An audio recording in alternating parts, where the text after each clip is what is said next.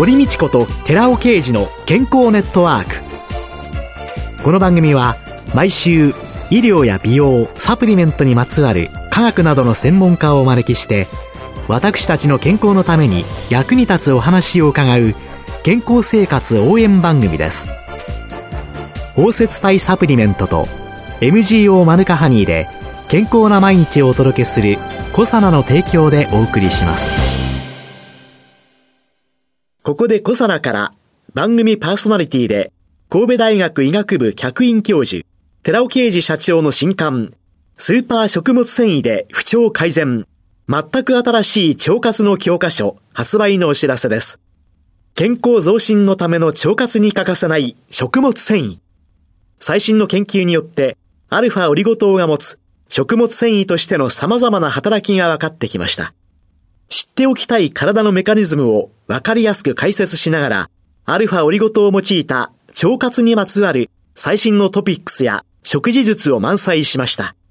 寺尾刑事、小佐奈社長の新刊、スーパー食物繊維で不調改善。全く新しい腸活の教科書発売のお知らせでした。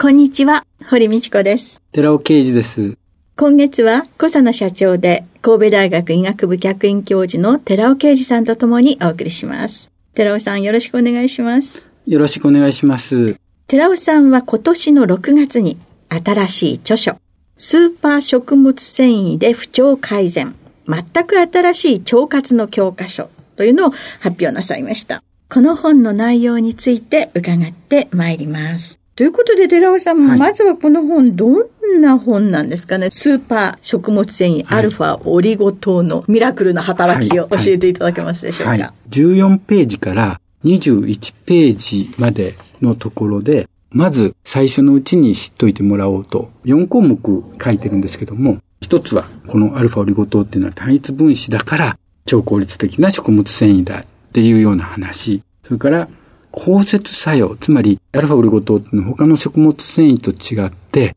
感情の構造をしているので、物質を包摂するという作用がある。これが実はすごいスーパーにしてるんだっていう話。で、そしてスーパー食物繊維の抗ウイルス作用っていうのがいかにすごいものか。さらには、酪酸と水素を生み出してくれることによって、病気に打ち勝つような体を作るという、この4つに分けてるんですけども、その中で、まずは単一分子であるということについて、詳しく補足説明をさせていただきたいと思っています。これを出版しようと思われた、ええ、その経緯。昨年なんですけども、私の母親が他界したんですよね。今から10年ちょっと前のことなんですけども、転んで腰を打って圧迫骨折でした。入院して、流れとしてそれから車椅子ずっと続けていると認知症が発症して介護施設に入ることになって、最終的にはこのようなコロナ禍の中ですので、会いに行くこともできないような状態で、圧迫骨折が最初の原因なんですけども、スーパー食物繊維、こういったものを毎日きっちりと摂取しておくことが、その予防につながるっていう、私の研究が20年以上前に成果が出てたとしたら、また違った人生を歩んでもらえるかもしれなかったっていう思いがやはりありまして、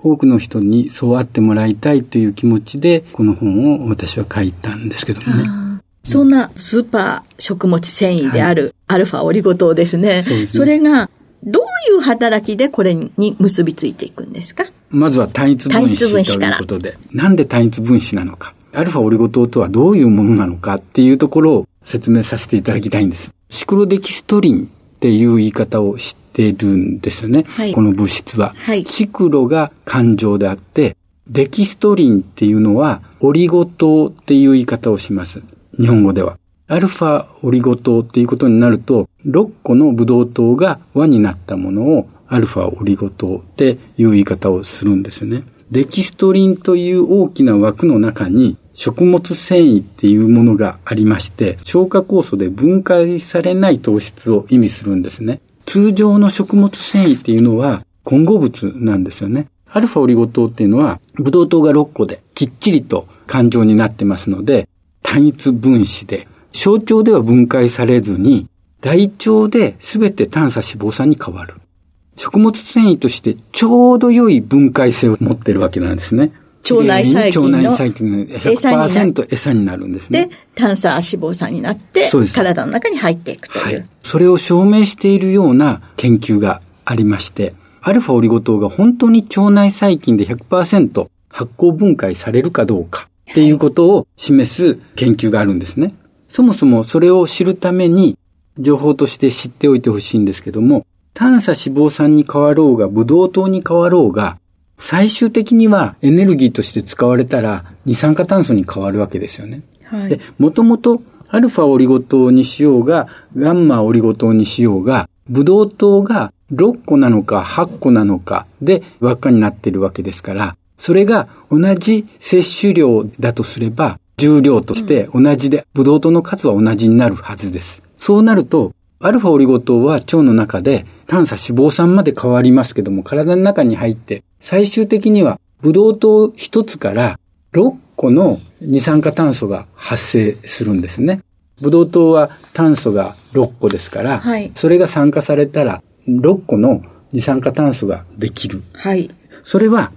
ガンマオリゴ糖がブドウ糖に変わって、ブドウ糖から6個の二酸化炭素が出るのと一緒です。というバックグラウンド情報があって、その上で検討したのが、ラットを使うんですけども、ガンマオリゴ糖をラットに食べさせるんですね。はい。で、ラットも2種類ありまして、一つは腸内細菌持ってないラット。無菌で。無菌です。はい。で、もう一つは腸内細菌を持っているラット。はい、これにガンマオリゴ糖を与えると、最終的には二酸化炭素に変わるわけですね。で、二酸化炭素に変わった量をちゃんと調べておくわけです。その上で、ガンマオリゴ糖と同じ量だけのアルファオリガ糖を食べさせるんです。はい。同じ量だけのアルファオリゴ糖を食べさせたときに、無菌のラットだと。腸内細菌持ってませんから、はい、アミラーゼによっては分解されないから、はい、全く分解されずに二酸化炭素は発生しないっていうことを確認しているわけです。あだから全部排出されてるんですよね。で、一方で腸内細菌を持っているラットに食べさせるんです。はい。そうすると、当然二酸化炭素は発生してくるんです。はい。この腸内細菌によって分解した炭素脂肪酸に変わるっていうことは分かっているわけですけど、これが二酸化炭素に体の中に入って変わった。その二酸化炭素の量を測るんです。それを比べる、えー、アルファとガンマ。ガンマオリゴ糖がアミラーゼによって分解されてブドウ糖に変わって二酸化炭素に変わってます。はい。はい、この二酸化炭素量とアルファが分解されて炭素脂肪酸に変わって最終的に二酸化炭素になった量を両方比較するんですよね。そしたら全く一緒なんです。つまり、アルファオリゴ糖は小腸では全く分解されない、アミラーゼによって分解されないということを証明し、さらに腸内細菌によって100%分解されて二酸化炭素に変わる。その量はアルファとガンマと一緒だった。この研究によって100%発酵分解されるということを確かめたわけです。アルファは腸内細菌の餌になって、はい、それで炭素脂肪酸になって、はい、体の中に入っていく。はい、そうするとその腸内細菌は餌が来るわけですから、増えるわけですよね。そうですね。で、その増えるときに、その増える菌の種類っていうんですか、はい、は関係あるんですか？関係あるんです。善玉菌なんですね。結局、ブドウ糖とかそういったもの、糖質を分解するっていうと炭素脂肪酸に変わる。これは善玉菌がやってくれることで、逆にプロテイン、つまりタンパクを分解する側っていうのは悪玉菌で、腐敗産物。どちらも微生物分解なんですけど、微生物分解って共通してるんですけども、人のいいように言うと、アルファオリゴ糖、善玉菌によって分解されると発酵分解。発酵って人にとっていいものが生まれるんですね。うん、で、悪玉菌によって分解されて体に良くないものが、毒性物質が出てくる。これ、腐敗分解。腐敗産物って言うんですよね。はい、どちらも微生物分解ですけども、それぞれ言い方が違うだけなんですけど、うん、まあ、その中で糖質を分解させるのは善玉菌。で、その善玉菌によってきれいに炭素脂肪酸に変わり、体の中に入り、二酸化炭素になると。この量が一緒だということなので、うん、結局アルファオリゴ糖は腸内細菌で100%発酵分解されるんだっていうことを証明しているんですね。うん、そうすると、そのアルファオリゴ糖の働きは、はい、大体なんとなく分かった、気になってきたんですけれども、それが、カルシウムの吸収とか、はい、血中のアンモニウム濃度の抑制とかっていうふうにはどう関係していくんですか？カルシウムの場合には、pH を下げることが、実はカルシウムを吸収させるのに有効に働くということなんですね。pH を下げる。pH を下げる。そうすると、カルボン酸はカルシウムと塩を作って、より溶けやすくなって、体の中に入っていくと。入ってきやすくなる。はい。はい、で、アンモニアの方は、今度は、アンモニアを作るのは悪玉菌支配なんですね。はい、善玉菌が活躍するのか、悪玉菌が活躍するのか、どちらの環境を作るかによってアンモニアが出るのか、それとも炭素脂肪酸が出るのか。うんっていうことになるので、タンパクが少なくて、善玉菌の餌になる方が多くなれば、悪玉菌が活躍できなくなって、結果としてアンモニアの発生は抑えられていくということなんですね。そうすると、腸の中の細菌の勢力図が違ってくるって、そういうことです、ね。善玉が多くなってくるっていう、善玉の餌をそうですね。入れ込んでるという、はい、そういうことになるんですね。それで、私がここで皆さんにどうしても知ってほしいところのもう一つのところっていうのは、アルファオリゴ糖。なんでそれだけぴったり、象腸でアミラーゼによって分解されずに、はい、大腸に至っては、きれいに腸内細菌によって分解されるのか。それほど調子よく、ちょうどいい安定性を持っているのかっていうのは、これ、水溶性を見たらわかるんですよ。アルファオリゴ糖、ベータオリゴ糖、ガンマオリゴ糖の水溶性を見るんですよね。はい。水に溶けやすいかどうか。水に溶けるかどうかですね。はい。100ml の水にアルファ、ベータ、ガンマを溶かすんですね。はい。どこまで溶けるか。はい。そうすると、ガンマオリゴ糖は 23g 溶けるんですよ。ガンマは 23g。100ml 中にね。はい。で、アルファは 14g です。アルファが 14g。溶けるんですね。はい、で、ベータは 1.8g しか溶けないんです。あら、少ないですね。そうですね。で、砂糖とかブドウ糖って 100ml の水に 100g 以上溶けるんですよね。いくらでも溶けますよね。はい。通常は糖質っていうのは水酸基をたくさん持ってるので、水と水素結合をしますので、いくらでも溶ける。これが本来の糖質なのに、うん、なぜか環状オリゴ糖だけは溶解度を持ってるわけですよ。うん、よく溶けるガンマでさえ 23g しか溶けないという見方もできるわけですよね。で、これはどういうことかっていうと、そもそも水分子って酸素と水素2つですから、はい、分子量的には18っていうことになって、そんな小さな分子が液体になってるわけなんですよね。はい。で、通常は二酸化炭素とか酸素とかっていうのはそれよりも分子量大きいのにガスなんですよね。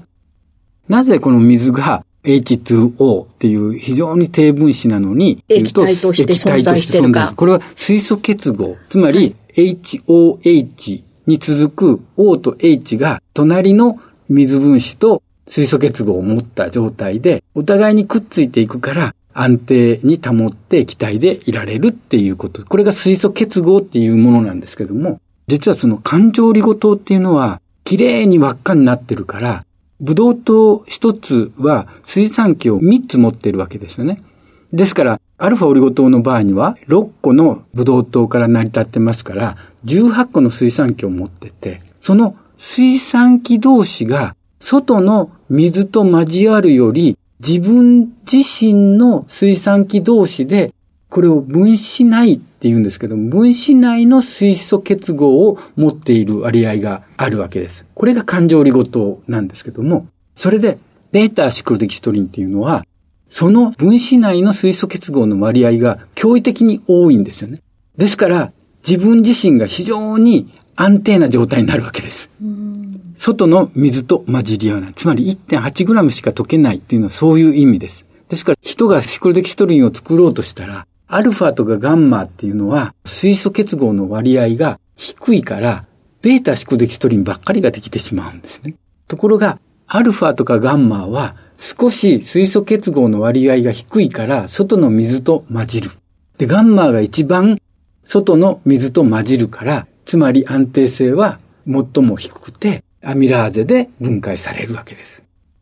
ちょうど中間点にあるのがアルファオリゴ糖。それが結果として小腸のアミラーゼによっては全く分解されないぐらい安定で、でも大腸の腸内細菌によってはきれいに分解されるというようなことになるわけです。ちょうどアルファオリゴ糖ってうまくできてて、結果すべてが炭素脂肪酸に変わるぐらいのちょうどいい安定性を持っているんですよね。アルファはちょうどいい。ちょうどいい。安定ということなんですね。はい。なんかもうね、科学の時間をね、思い出しながら、頭がなかなかついてこないというところが。私としては、どうしてもこれ、ちょっと難しい話も入りますけども、なぜスーパー食物繊維になってしまったのか。アルファオリゴ糖。他の食物繊維っていうのは混合物なんですよ。食物繊維っていう定義っていうのは、消化酵素によって分解されづらい糖質のこと。だから、それはアルファオリゴ糖とか、ベータオリゴ糖って分解されづらいから、どちらも食物繊維のカテゴリーに入るわけです。うん、でも、その中で、なんでそんなにスペシフィックに決まるのかっていうところなんですね。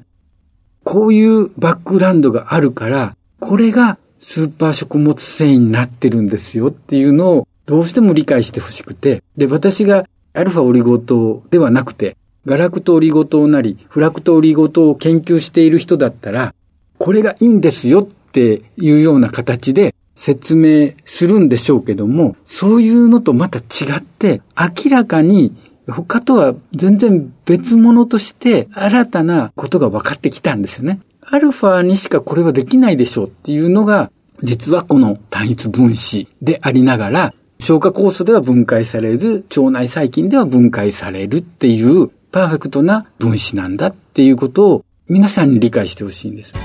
はい。今週は小佐奈社長で神戸大学医学部客員教授の寺尾啓二さんとともに寺尾さんの新しい著書スーパー食物繊維で不調改善全く新しい腸活の教科書この内容に沿っていろいろ教えていただきましたどうもありがとうございましたありがとうございました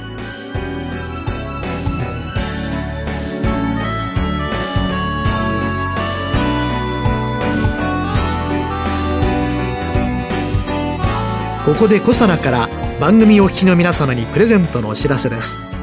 栄養や酵素が豊富なキウイフルーツをパウダー化しアルファオリゴ糖で包み込むことによって熱や酸化に弱い酵素の活性を保ったコサナのキウイとオリゴのパウダーを番組お聞きの10名様にプレゼントします。ご希望の方は番組サイトの応募フォームからご応募ください。コサナのキウイとオリゴのパウダープレゼントのお知らせでした。